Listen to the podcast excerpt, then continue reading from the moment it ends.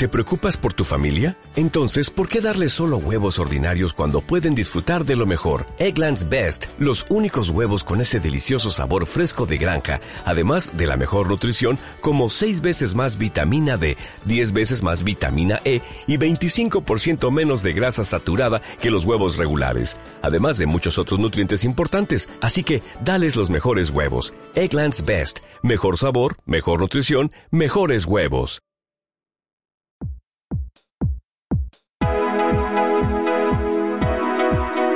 Soy Raúl Hernández González y esto es Diarios de un Nomad. Diarios de un Nomad, el podcast de desarrollo personal y profesional para trabajadores del conocimiento.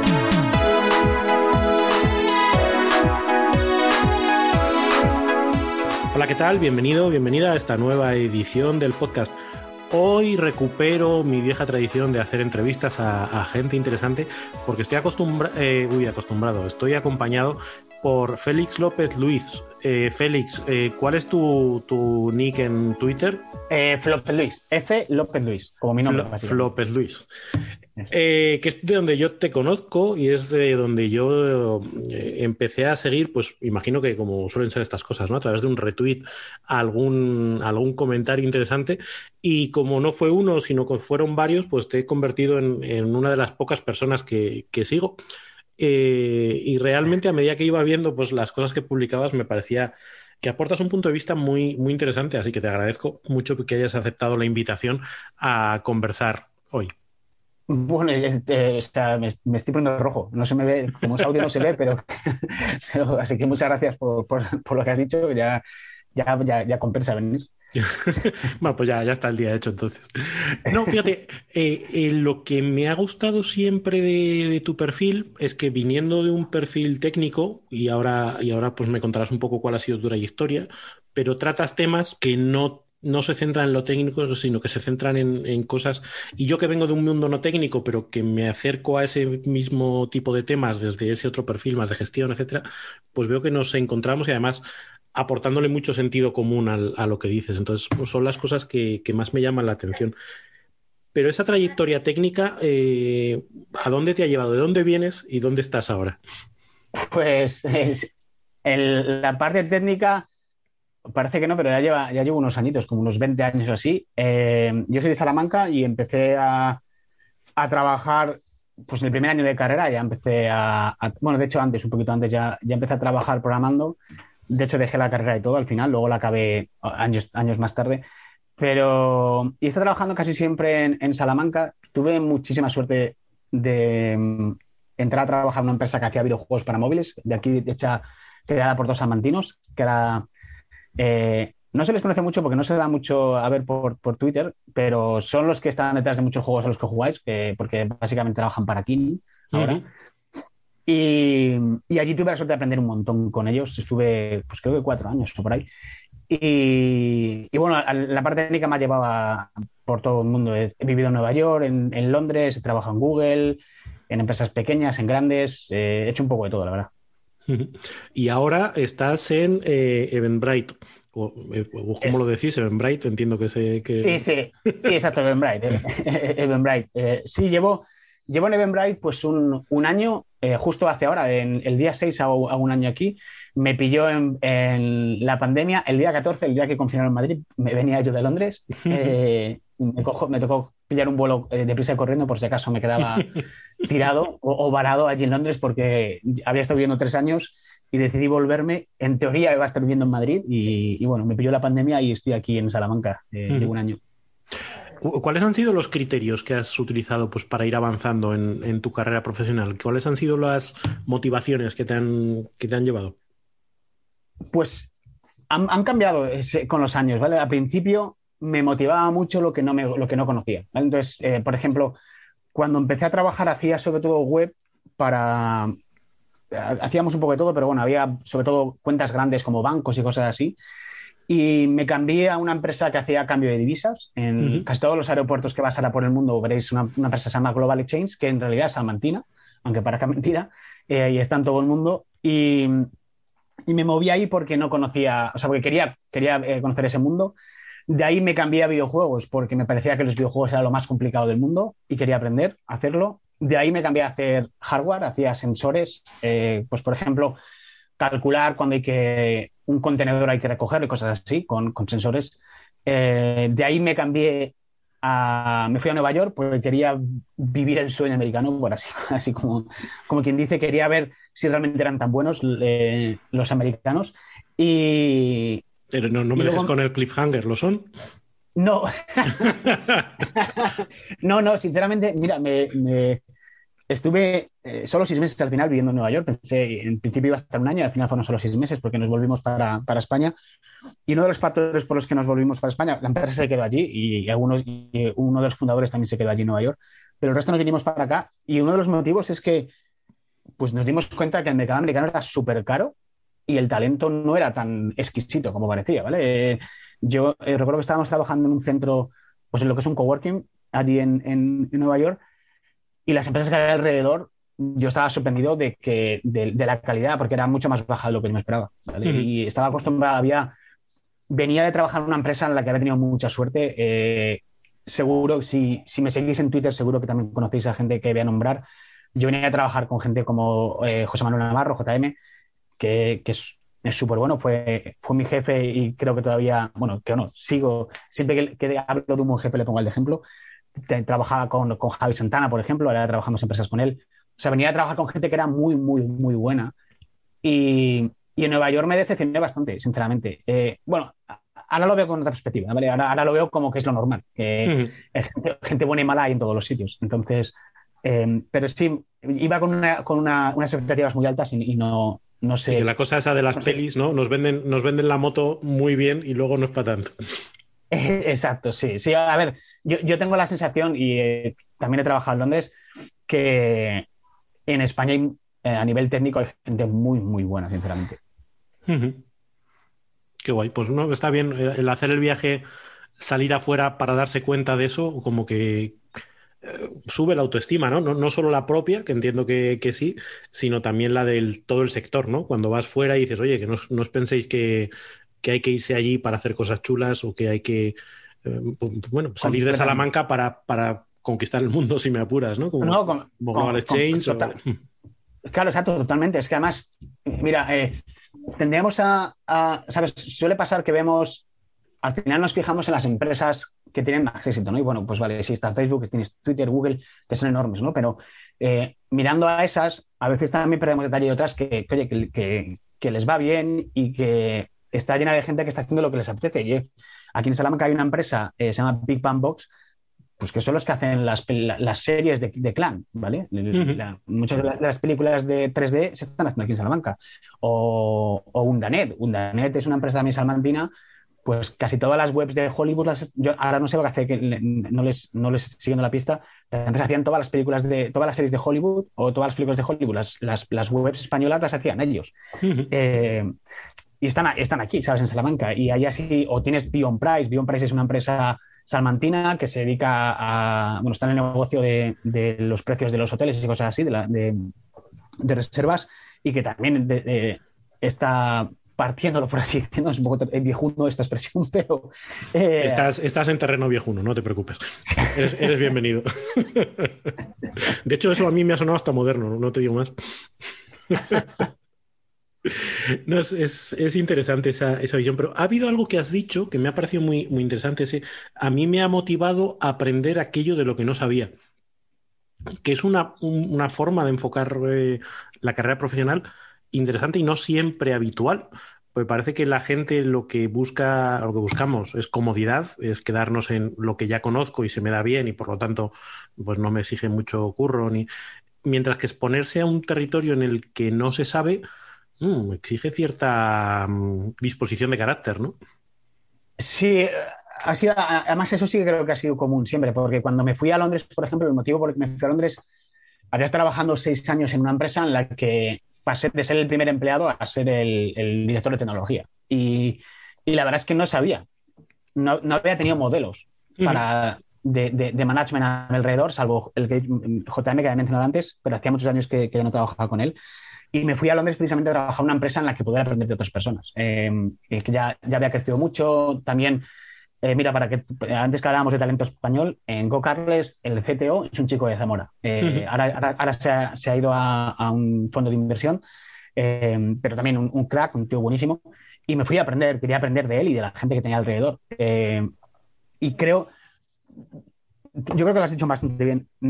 No, yo no creo que sea ejemplo de nada, o sea, no creo que, creo que cada uno tiene que intentar buscar lo que le motiva y hay gente que le gusta la comodidad y que le gusta eh, una vez que saben hacer algo, seguir con ello. Yo me aburro bastante. y, cuando estoy haciendo algo me gusta, cuando me siento cómodo, por así decirlo, es cuando empieza a caer mi motivación. Entonces, por eso busco cambiar, básicamente. Te, empieza a remover, ¿no? Es como empieza la, inquietud. ¿Y, cómo gestionas la parte incómoda? La parte de mm, llego a un entorno donde no conozco, eh, fallo, porque es lo lógico fallar cuando uno está aprendiendo, eh, y eso hay gente que eso le, supone un lastre. ¿Cómo, ¿Cómo, gestionas tú esa parte menos bonita del, estar siempre en situación de aprendizaje? A, mí es que me parece bonito, que, o sea, me, explico. Eh, es que precisamente el, ir con honestidad y decir, oye, voy, vengo aquí, quiero aprender de esto, te da la posibilidad a que, a que tengas menos miedo a decir, oye, que es que no hacer esto. Decirme cómo lo hacéis vosotros, ¿vale? Mm. Porque el motivo por el que he venido aquí es porque quiero aprender de vosotros. Y eso te da bastante cancha, ¿vale?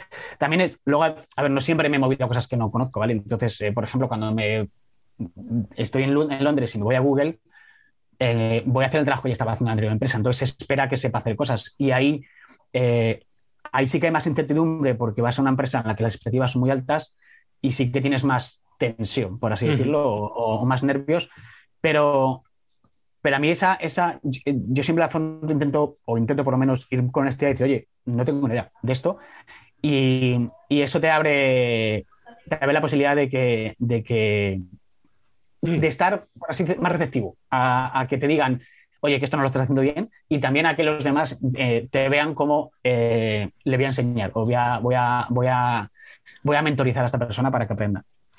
Eh, y ahí, ¿cómo, cómo vendes ese, ese acercamiento? Es decir, oye, vengo a aprender. Digo, bueno, pues aprende en tus tiempos libres y bien aprendido, ¿no? ¿Qué, ofreces o cómo, cómo, es el planteamiento que les hacen las empresas para que ellos acepten? Oye, vale, ven, me gustas, yo te enseño lo que tengas que enseñar. O sea, a ver, partimos de la base de que yo voy a hacer un trabajo que más o menos sé hacer, ¿no? O sea, que eh, cuando cambia, por ejemplo, a nivel técnico, antes de, ir a management y todo, eh, yo iba a aprender un campo nuevo, ¿vale? Pero programar sabía, programar, ¿vale? Entonces, digamos que yo en la entrevista demostraba que sabía, que sabía programar y, lo que iba a aprender son lo que, lo que justamente lo que me aportaba esa empresa, pues un campo nuevo o algo así. O, por ejemplo, cuando me fui a Google, pues eh, yo quería yo quería aprender cómo es trabajar una empresa tan grande como Google, todas las oportunidades que tienes, pero yo tuve que pasar las pruebas que pasa todo el mundo. Entonces, en las entrevistas, que en Google creo que hice seis entrevistas, pues tienes que, en las seis entrevistas tienes que programar, tienes que diseñar sistemas y lo tienes que hacer bien, pues si no, no, no por, por, mucho que vayas con ganas, Google no, te van a dejar entrar. A becario, becario ya no llegas, ¿no? Como ya Claro, entonces, esa es un poco la, la, historia. Es, yo voy con, con, las ganas de aprender un campo nuevo o, un mercado nuevo, cosas así, o a lo mejor eh, una experiencia nueva, como puede ser lo que te decía, trabajar en una empresa grande o trabajar con más gente, cosas así, pero el trabajo por defecto, por así decirlo, eh, yo los, demuestro que los hacer en la entrevista, ¿no? Es, es, como ir eh, apoyándose o apalancándose en lo que sí sé hacer y que eso me da la oportunidad de entrada, pero con un claro objetivo de expandir eso que sé hacer con, algo nuevo, etcétera, etcétera. Exacto, exacto, eso es. ¿Y en qué momento te empieza a nacer esa inquietud por, los temas que no son meramente técnicos? Eh, ¿Te empiezas a em, interesarte por la parte de la gestión, la parte humana, incluso la psicología? Que he visto que, has hecho eh, algún curso específico de, psicología. ¿Cómo se produce esa evolución? La, parte de, gestión, la verdad es que desde el principio siempre he acabado liderando equipos. Mm, no sé muy bien por qué y, no siempre bien, también hay, que decirlo. Eh, pero yo creo que el salto real lo di en Satellite Cloud. Eh, en Satellite Cloud, que empecé como primer empleado, me, acabé haciendo cargo del equipo básicamente por, por, inercia, por así decirlo, porque veía que había cosas que no funcionaban y quería, que quería cambiarlas, quería hacerlas mejor. Eh, digamos que como que de forma natural me hice responsable de, que el equipo funcionara, ¿vale? De que las cosas que hacíamos funcionaran bien y que los clientes estuvieran contentos, por así decirlo. y de forma, ahí de forma, de forma natural empecé a, a, liderar el equipo y es ahí cuando empecé a, a, leer bastante sobre psicología, empecé a leer sobre cómo liderar equipos. La motivación, bueno, básicamente en SattelCloud eran, éramos un equipo pequeño de seis personas, pero con una presión importante, ¿vale? Porque teníamos, hacíamos on-call, es decir, estábamos de guardia, pero nuestros clientes eran Monison, porque siguen, siguen siendo clientes de ellos, Google, Yahoo, Concast, gente así, que hombre, que si se caía el servicio que les dábamos, pues o dejaban de pagar o incluso podían cancelar el contrato, ¿no? Entonces había mucha presión. y, ahí es cuando empecé a leer y a, prepararme sobre, sobre lo, que es, lo que es management y empecé a interesar mucho la, psicología. Creo que, el momento así que más cambió es eh, en el momento en que empecé a descubrir lo que era Psychological Safety, ¿vale? que es, para el que no, no lo sepa, básicamente es cuando tienes un entorno en el que la gente no tiene miedo a, opinar, a, cometer errores, se siente segura, eh, eh, se, siente, segura de ser sí misma, por así, por así decirlo, ¿vale? Eh, eso es lo que se conoce como psychological safety, ¿vale? Y cuando empecé a leer que ese era el factor más determinante que hacía que, un equipo funcionara muy bien, mucho más allá que el talento, es cuando empecé a leer bastante sobre psicología. Y la verdad es que la psicología me gusta de forma natural, o quiero decir, no, no me esfuerzo, de hecho me tengo que forzar para no leer libros de psicología, me gusta bastante, es, un tema que me apasiona. Y en ese, en ese camino, ¿qué cosas, cuáles son las claves que has descubierto respecto a, cómo un equipo puede funcionar mejor o cómo puedes ayudar a personas de tu equipo a, alcanzar su mejor versión, a estar a gusto, a, desarrollar su trabajo? Pues, bueno, hay, hay varias cosas. Primero, eh, al final eh, trabajamos con personas, ¿no? Y eh, de hecho, esto lo cuento en los cursos que de, de, gestión, siempre cuento esto, ¿no? Al final, si piensas en el mundo en el que estamos actualmente, especialmente en tecnología, que a tu alrededor tengas gente inteligente es lo normal. Es, lo normal es que vas a, trabajar con gente más lista que tú, ¿no? Entonces, si quieres sacar partido, si quieres tener éxito, eh, la mejor arma que tienes es relacionarse, saber, relacionarse con la gente, saber colaborar. Entonces, creo que ahí falla muchísima gente en, la comunicación eh, y en la forma en la que interactúan unos con otros. Y, esto es importante, sobre todo en nuestro campo. Yo creo que más, más maduro te haces, más te das cuenta, ¿no? Pero el ego, el ego es, un, es un mal amigo, por así decirlo, es un mal consejero. Y, yo lo que, lo que veo es que cuando los equipos que mejor funcionan, la gente que, que, mejor les va, es, es, la gente que sabe colaborar unos con, unos con otros y sacar el máximo partido de esa, de esa relación que tiene con, con la gente. ¿no? Eh, entonces, para mí es, es, yo creo que esa es la, la, la, clave. Al final trabajamos con gente, la gente tiene, tiene muchas cosas buenas, pero también tiene sus problemas. Todos, todos por así decirlo, sabemos que tenemos a alguien dentro que nos que a veces como esa personita que nos va hablando y a veces no, no, no nos habla para las mejores cosas, por así decirlo.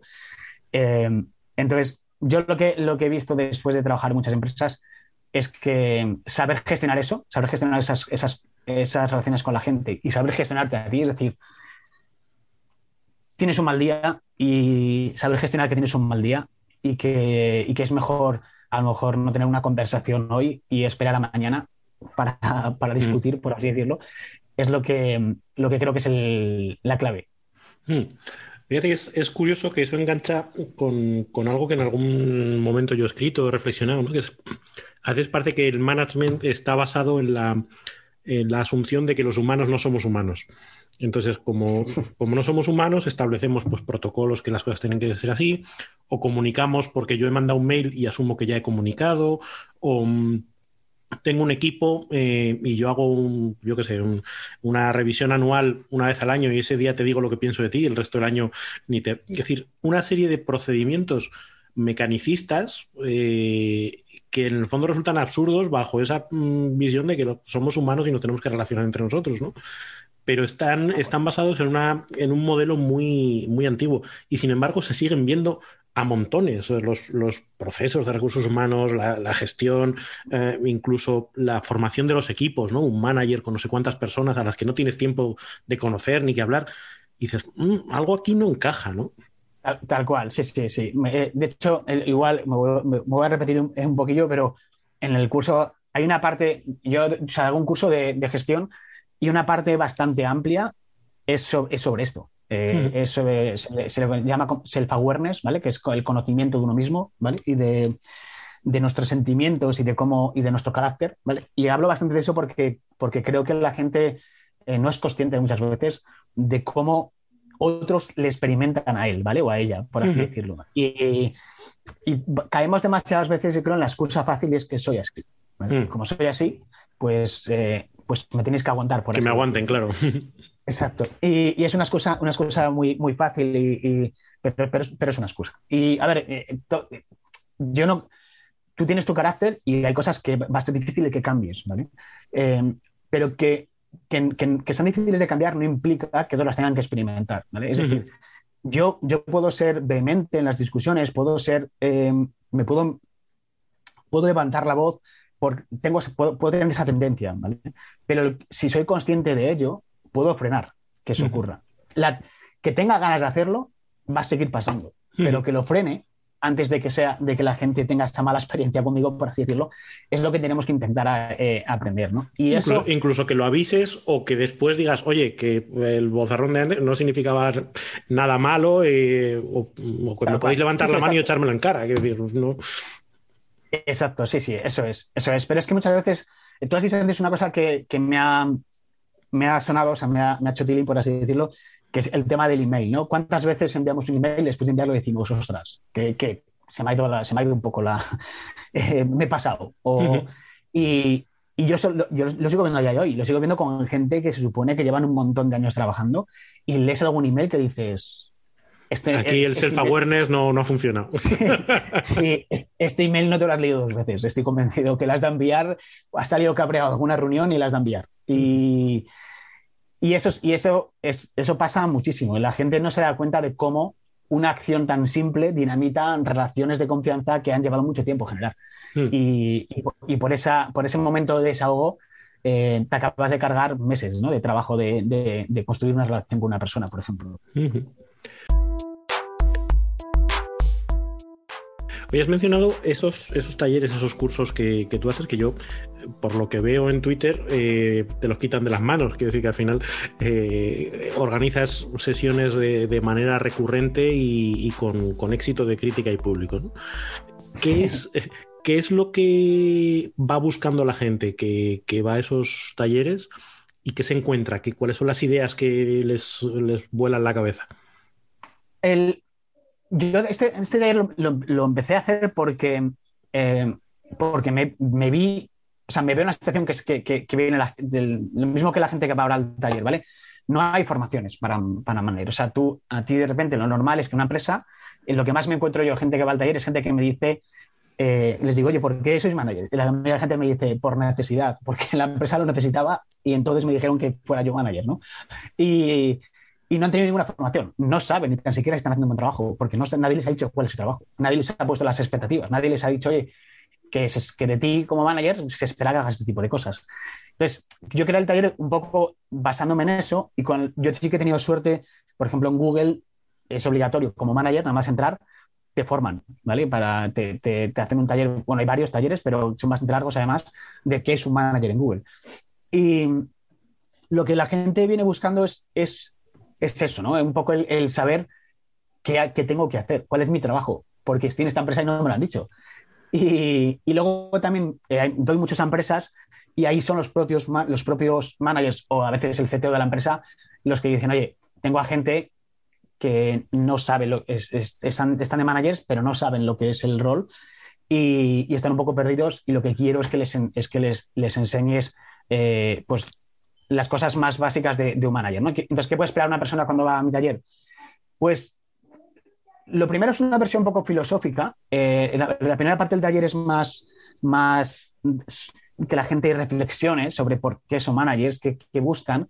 ¿vale? La, idea que les intento meter en la cabeza es que tienen que verse como multiplicadores. Su trabajo es que la gente tenga éxito y que, que la gente brille cada vez más.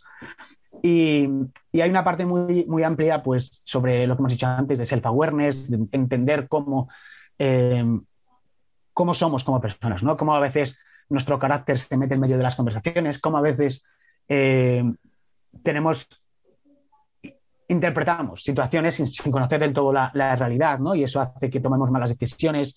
les enseño a, lo, que es, eh, lo que se llama escucha activa, que entiendan, les hago experimentos para que ellos experimenten, por ejemplo, qué pasa cuando una persona, cuando te con una persona y esa persona en realidad está pensando en otra cosa, cómo, cómo, cómo eso hace que desconectes y que no quieras abrirte con esa persona, que no le quieras contar las cosas. Entonces hago, hago actividades de ese estilo.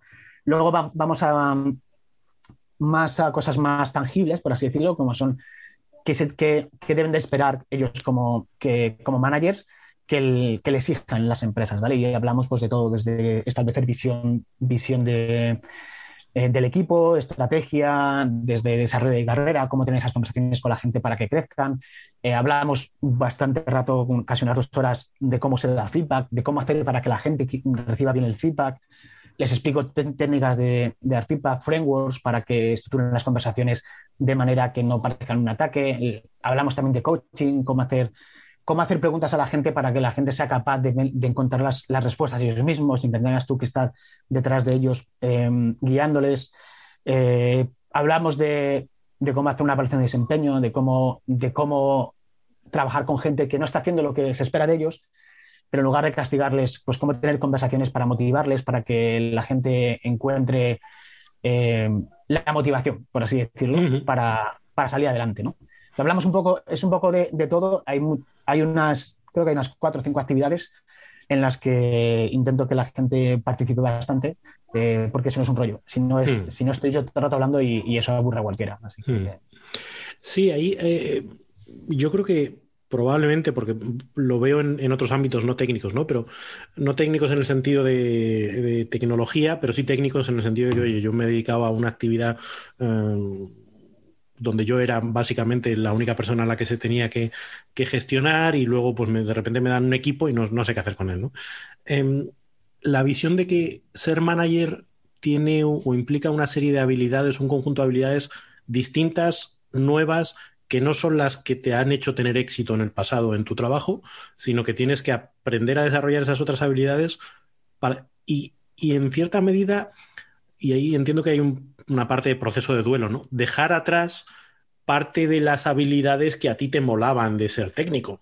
Es que yo me encanta programar ya, pero es que ahora programar no puedes hacer, porque si te dedicas a programar no te dedicas a gestionar equipos. Entonces, el hacer ese cambio de modelo mental, yo creo que es el chip que más, que más cuesta, ¿no? Eh, movilizar. Tal, cual. Y, en, en, los, en los talleres hay una parte en la que hablo de las responsabilidades de un manager y pongo programar. Y la pongo adrede porque en realidad yo creo que no deberías hacerlo, pero eh, siempre le pregunto a la gente, ¿qué hacemos? ¿Programamos o no programamos? ¿no? Y para que la gente reflexione un poco, siempre les digo que lo que tienen que pensar es qué dejan de hacer por programar. Eh, si tú programas, hay algo que no estás haciendo. Y a ti a, día de hoy ya no te pagan por programar. Esa es la, realidad. ¿no? Entonces yo le llamo el momento de la, vergüenza. que, y cuando cuento esto, todo, siempre todo el mundo le ves la sonrisa en la cara de decir, sí, sí, por ahí he pasado yo también. Eh, y es, eh, cuando vas a las reuniones de, los dailies, cuando vas a, las reuniones todos los días para decir qué has hecho el día anterior, eh, y es muy típico que los managers, cuando están empezando, digan, pues no podido avanzar nada. Ayer, ayer estuve en, esta reunión, esta reunión, y no he podido avanzar nada. Eh, y al día siguiente, pues la tarea sigue bloqueada. Y le llama el momento de la vergüenza, pues cuando te das cuenta que estás diciendo, joder, estoy bloqueando yo al equipo. Eh, estoy todo el día diciendo lo mismo, con excusas de por qué no he avanzado con esto, y, es el momento que tienes que darte cuenta que es que ya no es tu trabajo eh, ese, ¿no? Y lo que decías del momento de duelo, yo estoy haciendo una campaña desde hace un tiempo por reivindicar que la gente no tiene por qué quedarse como managers, ¿vale? Eh, si esto hay un, de hecho hay un post muy bueno, se le llama, de una chica se llama Charity, Charity Mayors, y el post se llama el The Manager Pendulum. Y lo que dice básicamente, y estoy muy de acuerdo con ella, es que pasas a ser manager y eso no significa que ya, que ya seas manager para toda tu vida, ¿no? Tú puedes volver a programar y luego puedes volver a ser manager y luego volver a programar. Y, es bueno porque, porque te actualizas, porque aprendes, porque vuelves a estar en el día a día, entiendes los problemas que hay, porque los problemas van cambiando. Te pones de espejo, ¿no? Es como ahora soy yo el gestionado y veo, veo las cosas del otro lado otra vez. Exacto, exacto, exacto. Y, y, por ejemplo, en mi caso, yo llevo dándole vueltas a esto bastante tiempo y después de Eventbrite tengo que, tengo que darle, o sea, tengo que seguir pensándolo bien, pero no descarto volver a programar, sinceramente. ¿vale? Mm. Creo que creo que, es positivo. Que no, no, debemos ver la carrera como algo fijo, como algo en el que ahora que ya soy manager, ya es lo que ya, ya no queda otra, porque yo sigo echando de menos programar, ¿no? Programar, ser manager tiene cosas muy buenas, eh, pero son, tú lo has dicho muy bien antes, son muy distintas a, programar, ¿no? Y, yo echo de menos algunas cosas de programar. El tiempo de foco, por ejemplo, es una cosa que echo mucho de menos, El que tú te gestiones tu tiempo, el que tengas horas dedicadas a un problema y tu trabajo sea perseguir ese problema hasta que lo resuelvas, eso me, lo echo mucho de menos. Como manager no, esas cosas no las tienes, ¿no? Sí, es curioso porque eso que, tiene todo el sentido, eh, las organizaciones parece que no están muy preparadas para, para gestionarlo. Casi, de hecho, ni siquiera están preparadas para tener eh, técnicos mayores. ¿no? Yo, vengo del mundo de la, de la, consultoría donde se jugaba con aquello del up or out. Es como tú empiezas de junior, luego pasas a senior y en algún momento o pasas a gerente o te vas de la empresa, porque no, no están pensadas las empresas para tener seniors muy mayores. Que digan, no, yo es que hago un trabajo técnico, pero de categoría. Em, y, parece que, es eso, es como la forma de ascender eh, a nivel prestigio, a nivel incluso económico, es por la vía del management. Y la otra, como que la tienes vedada. Y ya lo del péndulo, ya ni te cuento. O sea, eso hay alguno que le ha tenido que explotar la cabeza solo de escucharlo, ¿no? Es como dejo de ser manager y vuelvo, a, vuelvo, a, las trincheras. no, esto no... Eso está cambiando, ¿eh? Eso está. Yo creo que eh, en España, no todas las empresas, pero pero muchas ya empiezan a tener lo que se le llama las dos, las dos ladders, ¿vale? Las dos escaleras, eh, la parte ética y la parte, y la parte de gestión. Y te pongo ejemplos de empresas que yo conozco en España ahora mismo que, tienen eso, pues por ejemplo lo tienes en Cabify, ¿vale? Eh, lo tienes en lo que era Twenty antiguamente, en Telefónica, eh, lo tienes en Lo Quiero. ese tipo de cosas ya, ya empiezan a ocurrir, en Eventbrite lo tienes también. Tú, tú puedes crecer como manager o puedes crecer como, eh, como técnico. Y lo que tienes son, a mí me gusta decirlo, la gente, la gente tiende a pensar que, que tú lo has dicho bastante bien, ¿no? Up or out, que para, para crecer el paso siguiente es manager, ¿no? Y a mí me gusta que la gente lo vea de otra manera. Y es como que es un salto lateral, ¿vale? Saltas hacia otra escalera diferente. Y, y el hecho de que vayas a escala diferentes significa que tienes responsabilidades diferentes, que tienes que tu trabajo es, diferente, ¿vale? Y luego, dentro del, del, ladder técnico, pues puedes crecer hasta, ahora se le llama Tech Fellow o Distinguished Engineer, que son unos nombres un poco peculiares, pero eh, ese sería, sería el top, bueno, el top sería CTO, por así decirlo, ¿no? Y luego sería Distinguished Engineer eh, o Tech Fellow. Y, en manager, pues podría ser o CTO también, o podría ser eh, VP o cosas así, ¿no? Ahora, ¿Cuál es el problema en tecnología? El problema en tecnología es que ese nombre significa diferentes cosas en cada empresa. Una persona puede ser CTO de su propia empresa en la que trabaja él solo o ella sola y es CTO, eh, pero claro, ser CTO de Amazon es algo completamente diferente. ¿no? Eh, tienes, eh, a, tu cargo a, 50.000 personas. entonces, es el mismo, el mismo nombre, pero las responsabilidades son muy, muy diferentes. pero sí, ahora, ahora es muy normal ver los dos, los dos, los dos ladders, ¿vale? Las dos, las dos carreras, por así decirlo. Y dentro de esa, de esa carrera, de, eso, de esa escalera eh, más técnica, eh, uno de tus últimos grandes éxitos es el cuando hablas de seniority, ¿no? De, de, qué implica crecer, que no es, no es solo ir teniendo mayores capacidades técnicas, sino ir asumiendo cosas que no son de gestión, pero se le parecen, ¿no? En, algún sentido. ¿Cuáles son esos, esos elementos de crecimiento dentro de una carrera, aunque sea técnica, pero que tú puedes expandirte y ser algo más que un, que un técnico de, base?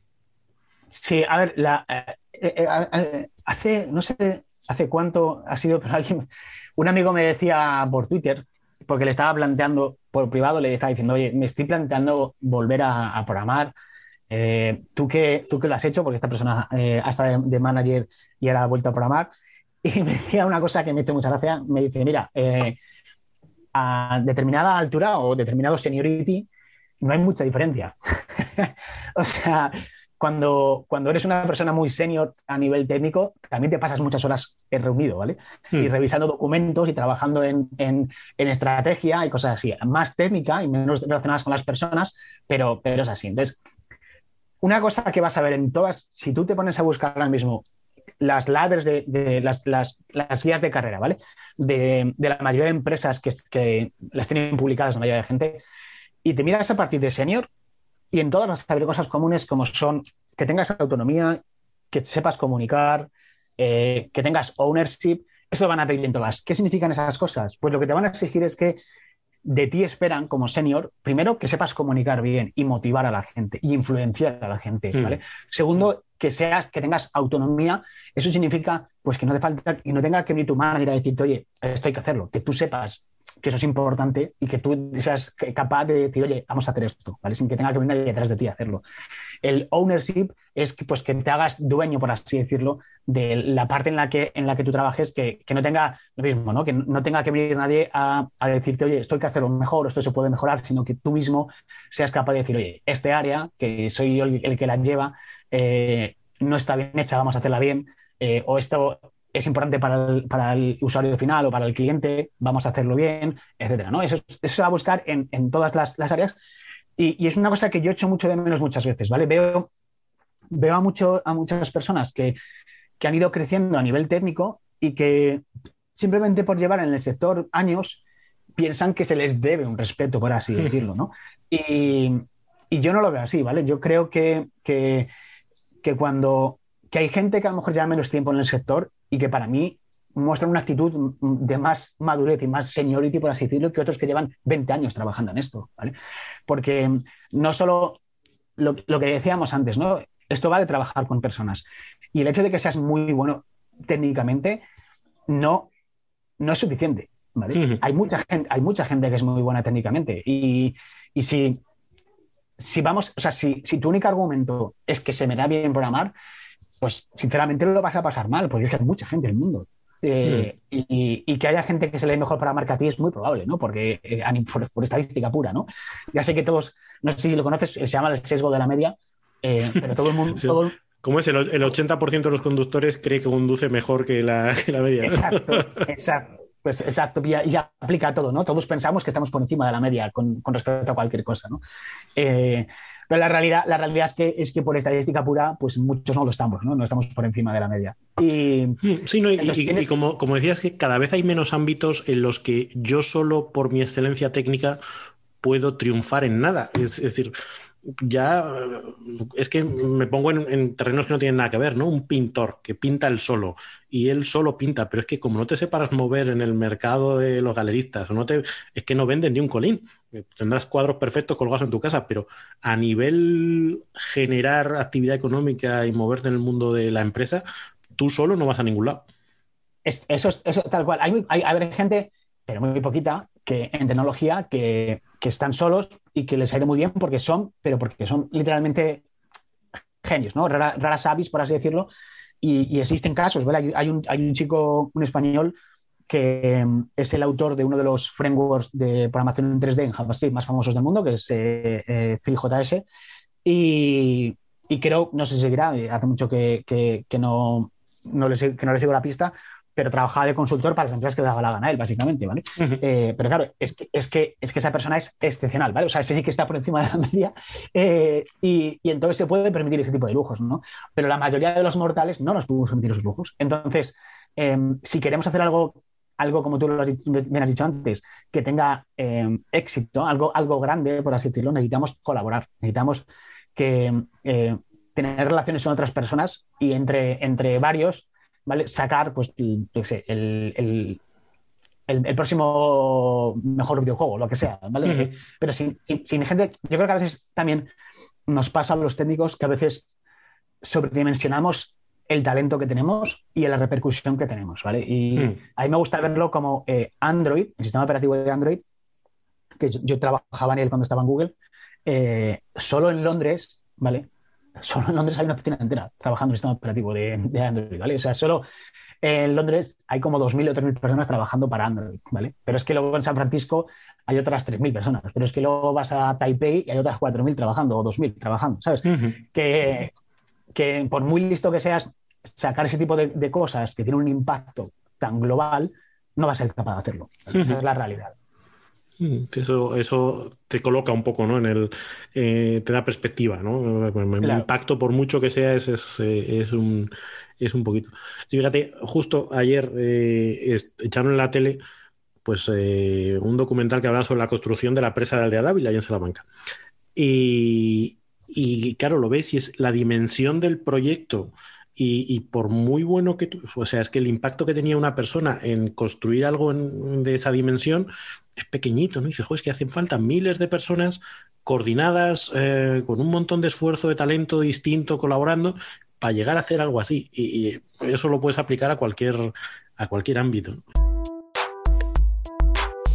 Hay una parte de lo que, lo que venías diciendo que, me lleva a otro punto, ¿no? Que es esa parte de la autogestión de la carrera profesional. Es decir, hay tantas opciones, tantas habilidades que uno tiene que desarrollar, tantas decisiones que tiene que tomar, que exige tomar un poco las riendas, ese ownership del que antes hablábamos, aplicárselo a uno mismo.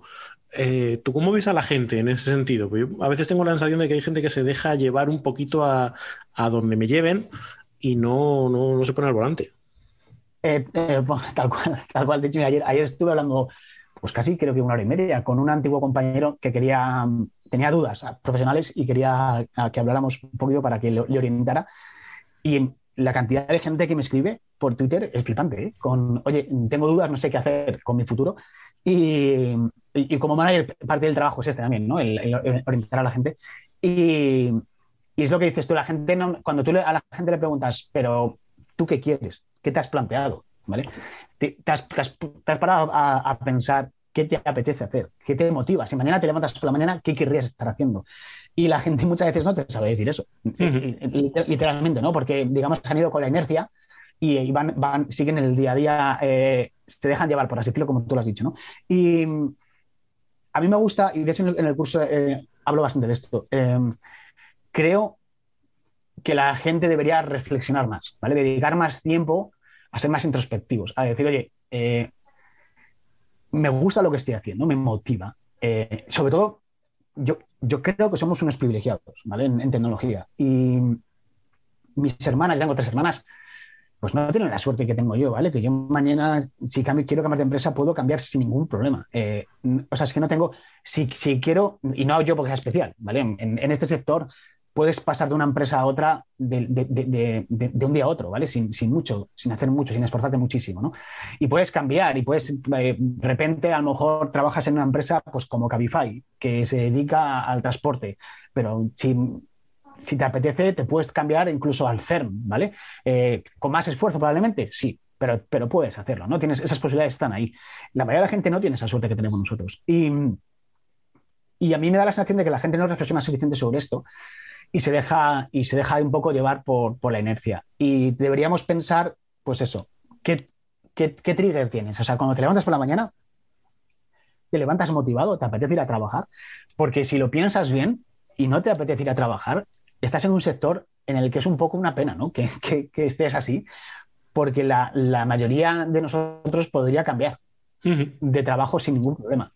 Eh, Así que bueno, lo que has dicho estoy muy de acuerdo. La, mayoría de las personas no tienen un control sobre su carrera, ni tan siquiera se lo han planteado. Hay una, yo comparto, de hecho esto lo tengo compartido público, una plantilla de, que he ido copiando, no, es mía. Eh, hay preguntas que cogí de, Google, de un documento que había en Google, otras son de, una chica que se llama Lara Hogan, que, que comparte las métodos de gestión. Y es un documento en el que se te hacen, se lo hago a todas las personas que yo gestiono, en algún momento les, hago que, que, rellenen ese documento y luego tenemos una conversación sobre ese documento. Y en ese documento que, te encuentras, pues preguntas de este estilo. ¿Cuál es el trabajo en el que más has disfrutado y por qué? ¿vale? ¿Cuál es el trabajo en el que más has aprendido y por qué, por qué piensas que, que, aprendiste más? Cosas de este estilo. ¿vale? ¿Qué te motiva? ¿Qué buscas? ¿Buscas influencia? ¿Buscas dinero? ¿Buscas eh, autonomía? ¿Buscas autoridad? ¿Qué es lo, qué es lo, que, qué es lo que estás buscando en tu, en tu carrera? ¿no? Y, y, cuando la gente hace eso, muchísimas veces... Eh, sin llegar a la conversación, que, yo creo que es lo más interesante, porque es cuando empiezas a hacer preguntas, a indagar, eh, mucha gente me dice, jo, eh, esto me ha, hecho darme cuenta de que no estoy haciendo lo que me apetece, eh, o de que, de que estaba poniendo esfuerzos en cosas que no quiero hacer. Por ejemplo, mucha gente que me dice que, le ha pasado que estaba, estaba empeñado en ser manager y a mí lo que cuando más, cuando mejor me lo he pasado es por amando. ¿por qué? Y yo siempre les pregunto, cuando pasa esto, siempre les pregunto, ¿por qué quieres dejar de programar? Si te divierte, ¿por qué? Porque has pensado que el siguiente, el siguiente paso es dejar de programar. Y mucha gente lo que dice es, la verdad es que no, es que no me lo he pensado. Simplemente pensaba qué es lo que había que hacer. Sí, seguro que habrá gente que lo viva como un, como un caerse el caballo, ¿no? Es como, ostras, eh, he dedicado una hora a pensar sobre cosas que nunca había pensado. Un par de horas a, reflexionar. Eh, yo creo que a veces eso da un poquito de miedo, ¿no? Porque es como que, como abra ese cofre a saber qué tengo que hacer, ¿no? Eh, yo solo lo veo también cuando hablas desde el punto de vista del coaching y demás, ves mucha gente que tiene miedo a abrir ese, ese melón porque entonces, ¿qué decisiones tengo que tomar con respecto a mi vida? ¿no? ¿Qué, cosas, ¿A qué le tengo que dar la vuelta? Y uff, eso mejor me, pongo Netflix un ratito. es exactamente así. yo, o sea, yo, por ejemplo, que lo hago, yo, yo, yo estoy, he estado en trabajos en los que sé que la motivación no es la correcta, pero, pero sí sé que sí estoy porque quiero estar en ese momento, me explico. Eh, ha habido veces que estaba en un trabajo porque me pagaba muy bien y lo que quería era justamente ese trampolín, ¿vale? Ese dinero, ese colchón para que me permitiera luego hacer cosas que me gustaban más. Pero soy consciente de, eso, ¿vale? Eh, y, creo que es lo que mucha gente no, no es, ¿vale? No es, están, están donde están, pero no son conscientes de por qué están ahí. Mm. Suena un poco filosófico, pero creo que pasa muchas veces. Sí, además creo que es una reflexión que hay que hacer de manera permanente. Yo creo que, eh, yo me acuerdo cuando yo empecé en, consultoría, decía, no, yo voy a estar aquí dos años para coger experiencia y luego me voy a otro sitio, ¿no? Y lo que te das cuenta con el paso del tiempo es que dos años son pap.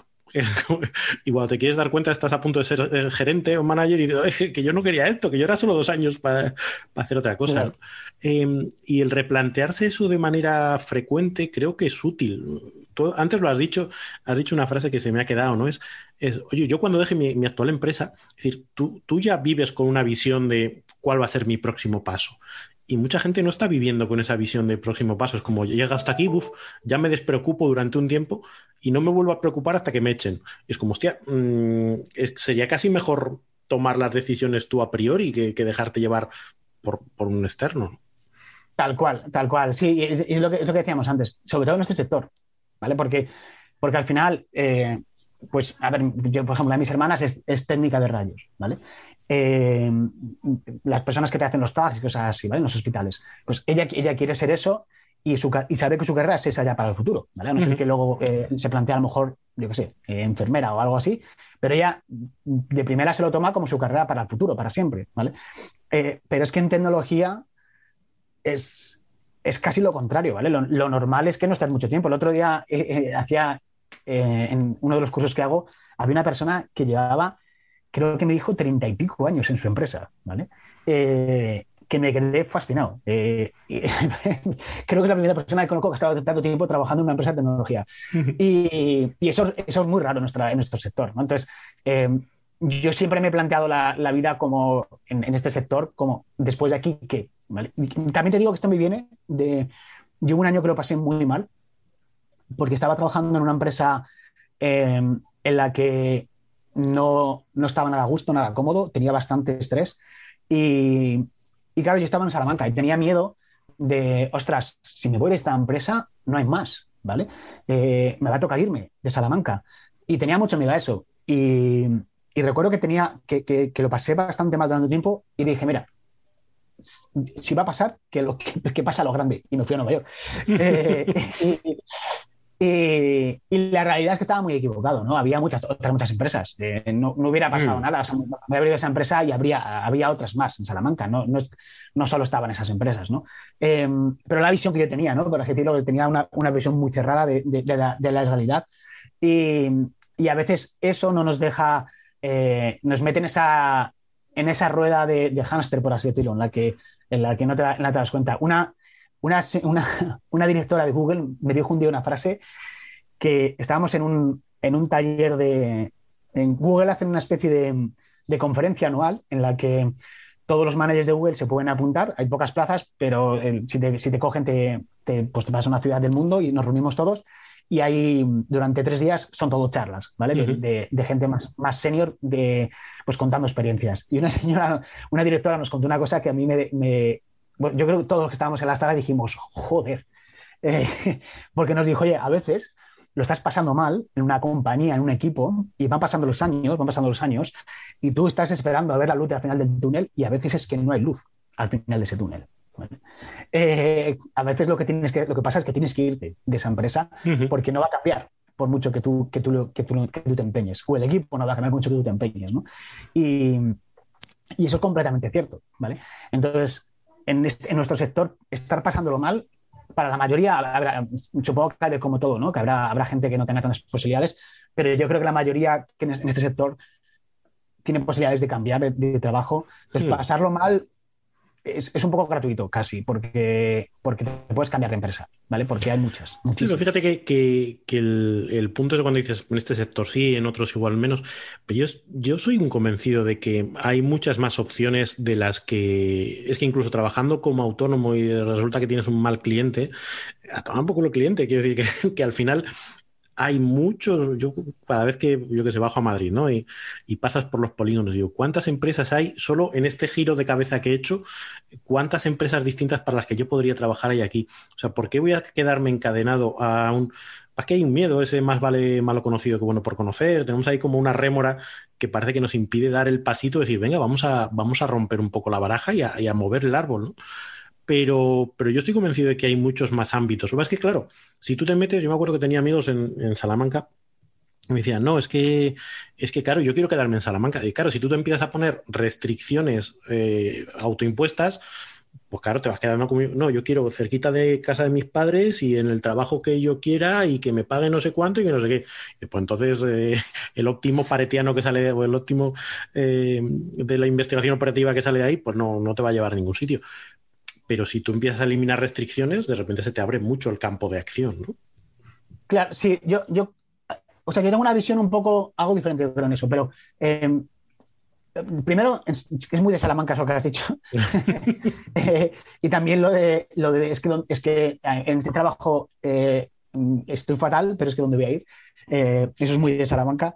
Em, pero luego creo que, que en ciudades como, como Salamanca en determinados sectores y a determinada edad lo tienes muy complicado. Y eso lo, lo, lo, estoy viendo muy de cerca, por, por desgracia, con, con bueno, mi expareja. Eh, llevan el, lleva buscando trabajo dos años y pico. Eh, y, y, literalmente lo que da igual lo que salga y no sale.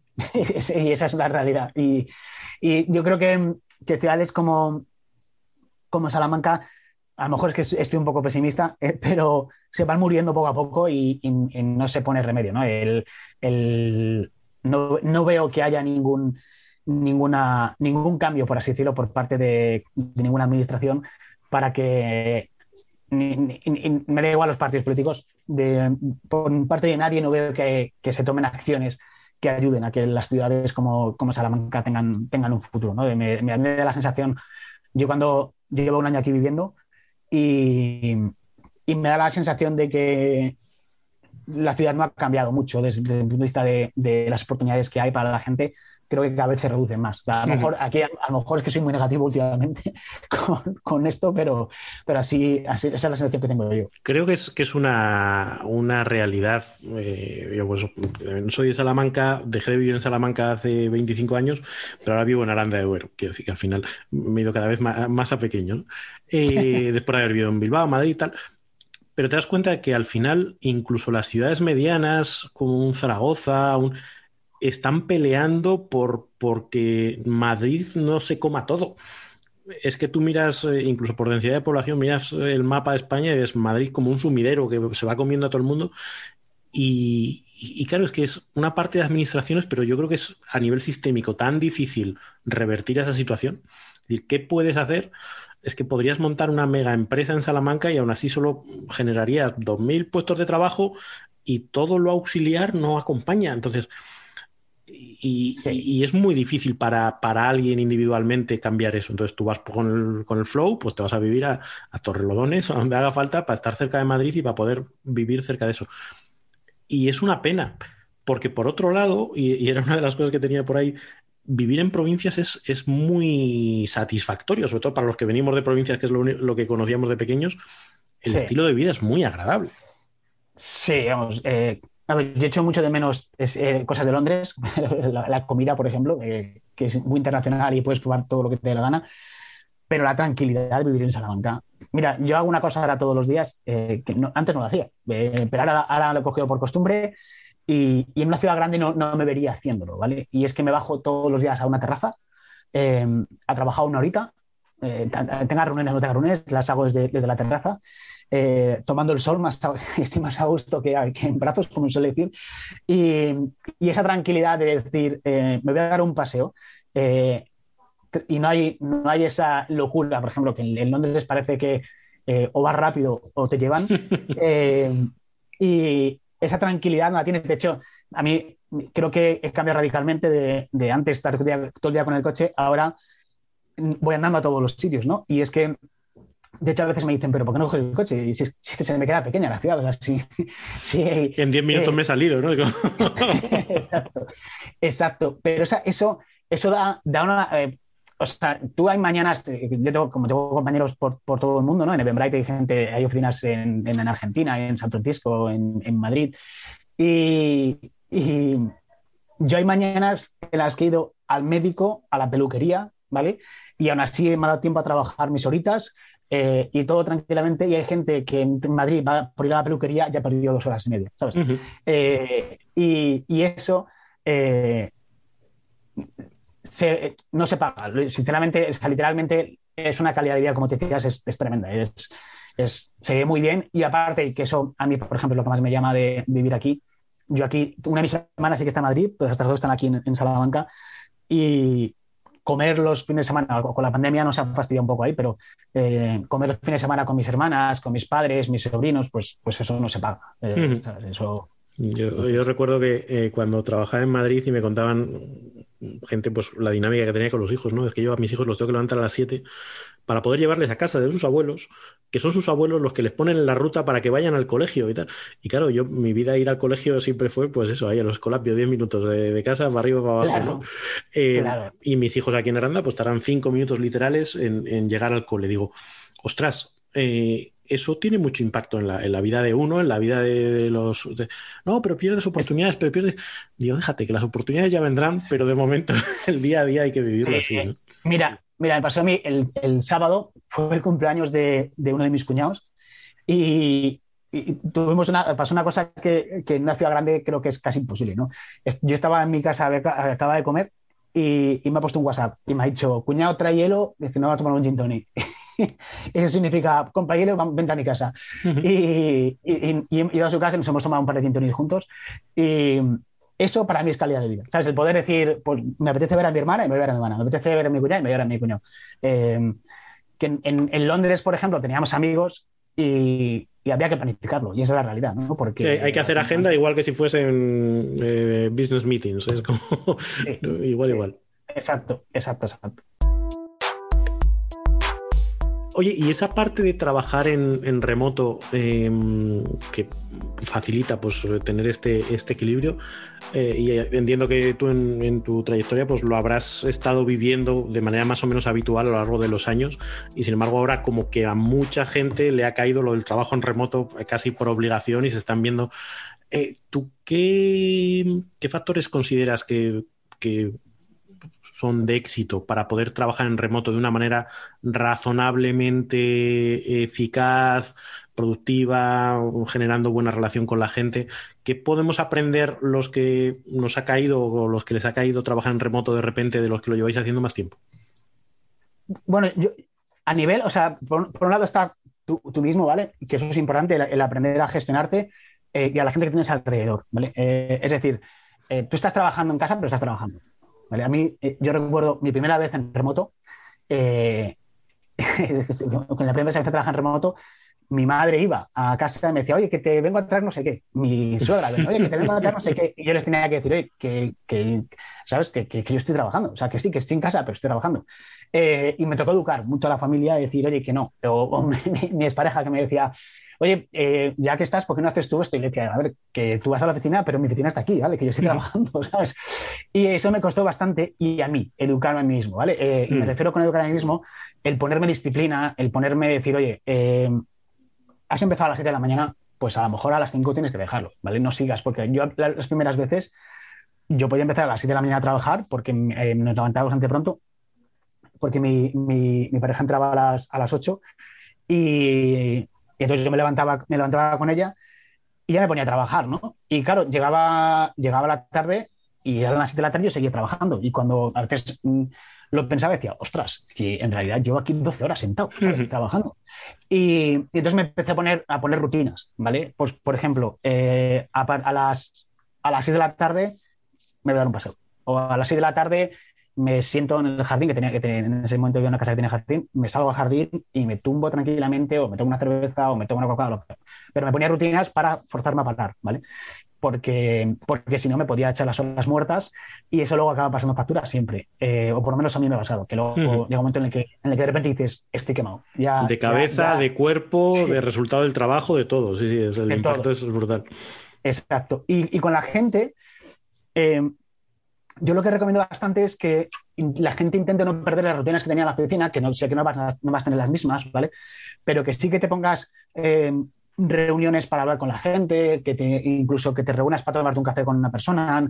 Eh, soy más tolerante, por así decirlo, con las, conversaciones de pasillo. Eh, cuando hay una reunión no me importa que la gente, eh, de hecho lo busco, ¿no? que empecemos la reunión hablando a lo mejor pues, de lo que hicimos ayer, en lugar de ir directamente a hablar de, trabajo, ¿no? para, para, intentar tener esa cercanía que tenías antes en la oficina, porque si no, si no la, la pierdes y creo que, que, eso es importante. Pero para mí lo más lo más clave es que tú mismo, ¿vale? Que te gestiones a ti porque si no, eh, puedes acabar muy, muy quemado porque al final no te das cuenta, estás sentado y te tiras sentado 12 horas trabajando sin darte cuenta. Sí, como, como, me dice mucha gente, dice es que el mismo sitio donde como es el mismo sitio donde tengo mi ocio, donde trabajo y, no levanto la cara de estas cuatro paredes, ¿no? Entonces el, separar ambientes o el separar, y si no puedes, pues por lo menos, como tú dices, ponerme un rato de me bajo y me tomo el café abajo, pero que, que tenga sensación de que miro cosas distintas, ¿no? Pues puede ser muy opresivo. Sí, sí, sí. A mí me da la vida lo de irme a la terraza. Eh, o sea, me, a día de hoy, de hecho, ya lo he cogido como una costumbre y, cuando no puedo, porque a veces no, se puede hacer, pues eh, digamos que hasta lo hecho, o sea, lo noto mucho, ¿no? Como que digo, hoy, el, día, el día no es perfecto, por así decirlo. Y es por, por eso, ¿no? Si, estás todo el día en el mismo entorno, puedes acabar muy frustrado, o sea, muy, muy cansado, muy quemado, vamos. Además, yo no sé si, tú lo vives igual, pero esa sensación de que los trabajos de, de oficinas, una vez que pones el culo en, en, la silla y estás delante del ordenador y acabas perdiendo media hora, tres cuartos de hora en algo, que si esos tres cuartos de hora los dedicas a dar un paseo, el impacto que tienes radical con respecto a, tus sensaciones, a tu... y sin embargo es muy fácil quedarse atado a la silla viendo otra paginita o viendo otro cualquier cosa y ni he descansado ni, ni nada. Tal cual, sí, sí, hmm. totalmente. Está claro que eh, a muchos nos va a tocar ir acostumbrándonos a, eso, a, otra forma de trabajar. Yo lo digo que yo que ya venía acostumbrado y que pues más o menos gestionaba así, mm, hay días que se me hace muy pesado. A la gente que está viviendo en las oficinas y que disfrutaba de estar en las oficinas, eh, lo tiene que estar sufriendo un montón. Sí, mira, la gente de, Google, mis, eh, mis, antiguos compañeros lo están pasando muy mal, eh, porque encima en Google las oficinas son una, una, pasada, tienes todas las comodidades, entonces eran acostumbrados a no tener nada, lo que antes tenían. Eh, pues trabajar en la cocina en un taburete es como distinto, ¿no? lo están pasando muy, muy mal, claro, acostumbrados a tener gimnasio, a tener hasta el médico de la oficina, ahora a, a tener que hacértelo tú todo, pues lo están pasando bastante mal.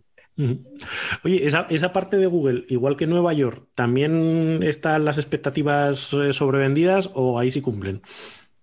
No, ahí cumplen. Ahí, sí, A ver, eh, la, oficina de. Recuerdo que fueron una de mis hermanas y también mi, sobrino fueron a, ver las oficinas y se quedaron anulados. O sea, es, para la gente que no ha vivido, es, es una O sea, es como que estás en otro universo diferente, ¿no? Las, la verdad, mucha gente tiene una visión equivocada, en mi opinión, de lo que las opciones de Google y te dicen, estás en la jaula de, oro. Bueno, mira, eh, yo te voy a decir una, voy a ser sincero, yo no he vivido mejor que en Google.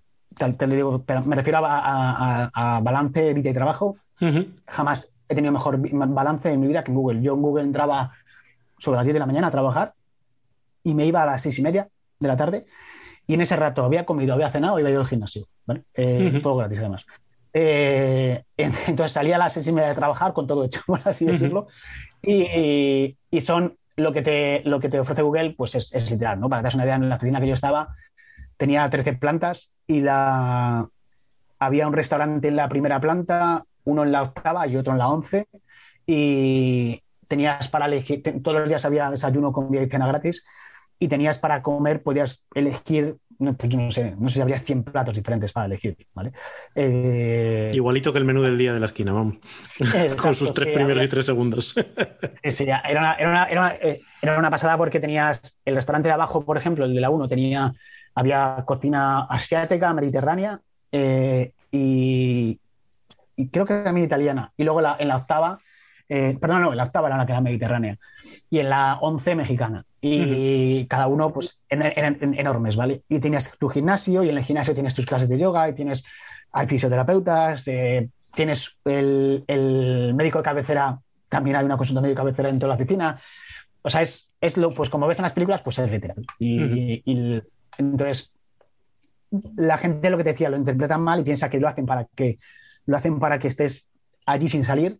La realidad es que lo hacen porque lo que quiere Google es que tú tu único dolor de cabeza sea trabajar. O sea, es decir, sea mm. que en tu cabeza solo esté pensar en solucionar los problemas que tienes que solucionar en el trabajo, ¿no? Que lo demás lo tengas hecho, no tengas que dedicar tiempo a, pensar en lo demás. Mm. No tengas que pensar tiempo a voy a este restaurante o voy a este, voy a este otro, habrá sitio o no habrá sitio, etcétera, ¿no? Entonces, eh, mm. sí es, yo también lo echo de menos, sinceramente.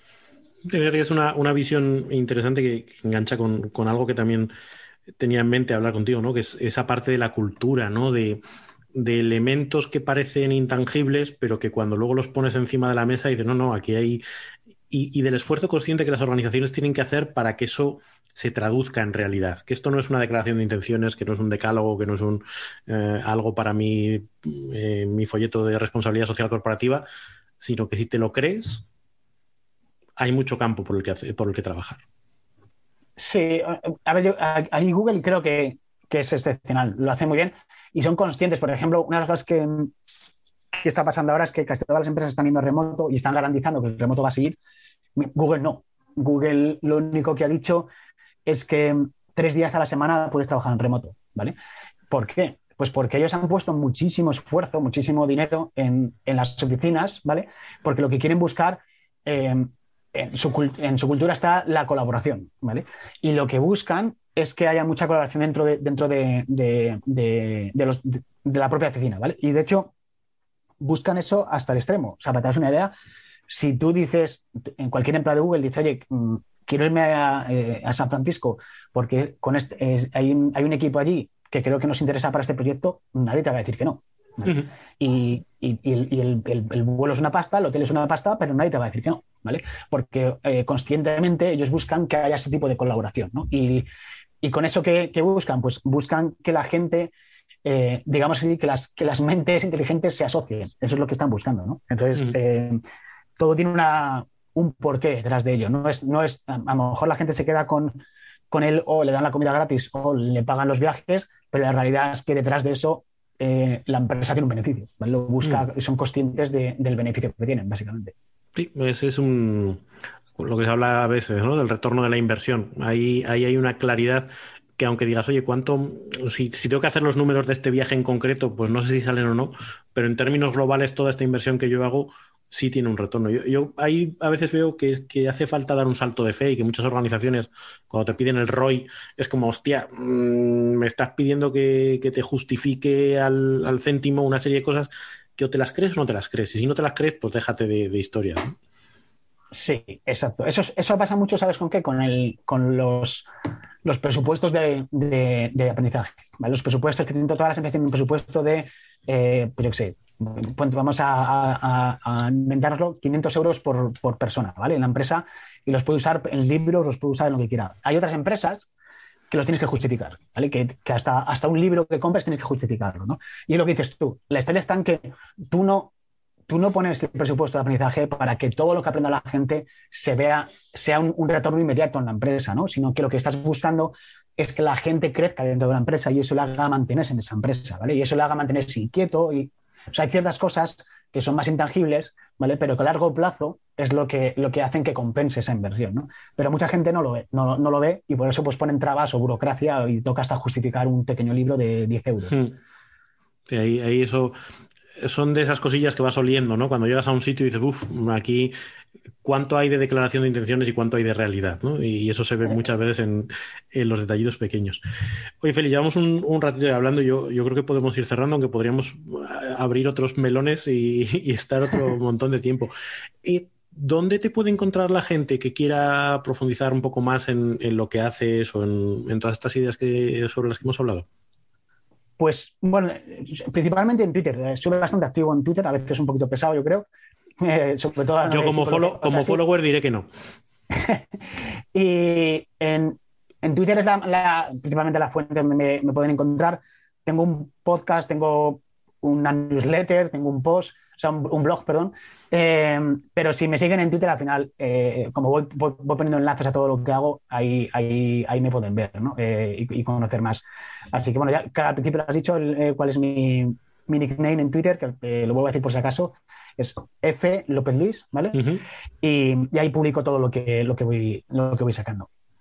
Pues eh, si tomáis mi palabra y le dais algún valor, eh, seguidle a, Félix porque abre meloncitos que, muy interesantes eh, y que dan mucha reflexión y que van muy en línea pues, con cosas de las que aquí hablamos de, manera habitual. Félix, de nuevo, muchas gracias por, por aceptar la invitación eh, que comas bien.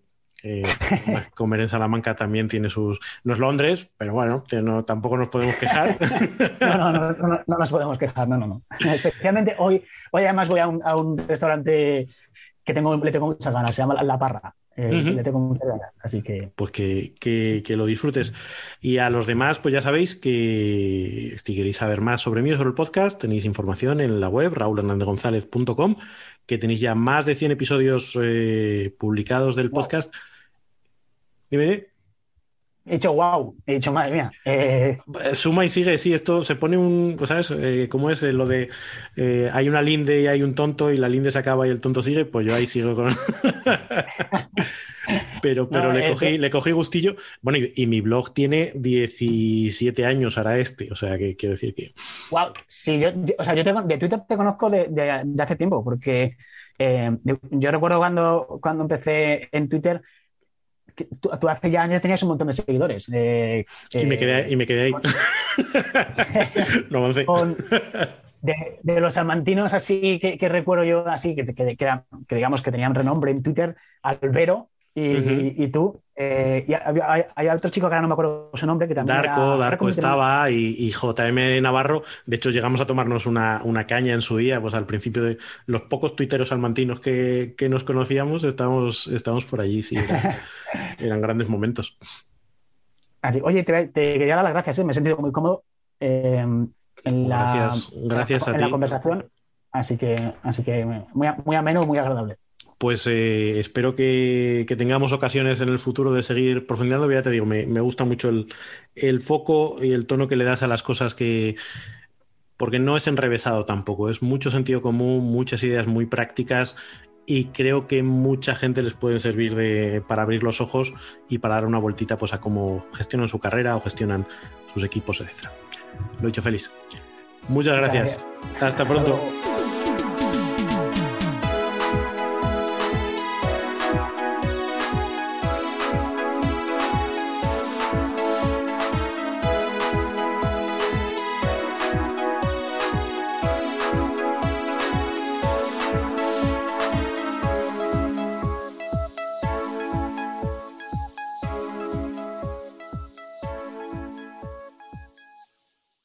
¿Te preocupas por tu familia? Entonces, ¿por qué darles solo huevos ordinarios cuando pueden disfrutar de lo mejor? Eggland's Best, los únicos huevos con ese delicioso sabor fresco de granja, además de la mejor nutrición, como 6 veces más vitamina D, 10 veces más vitamina E y 25% menos de grasa saturada que los huevos regulares, además de muchos otros nutrientes importantes. Así que, dales los mejores huevos. Eggland's Best, mejor sabor, mejor nutrición, mejores huevos.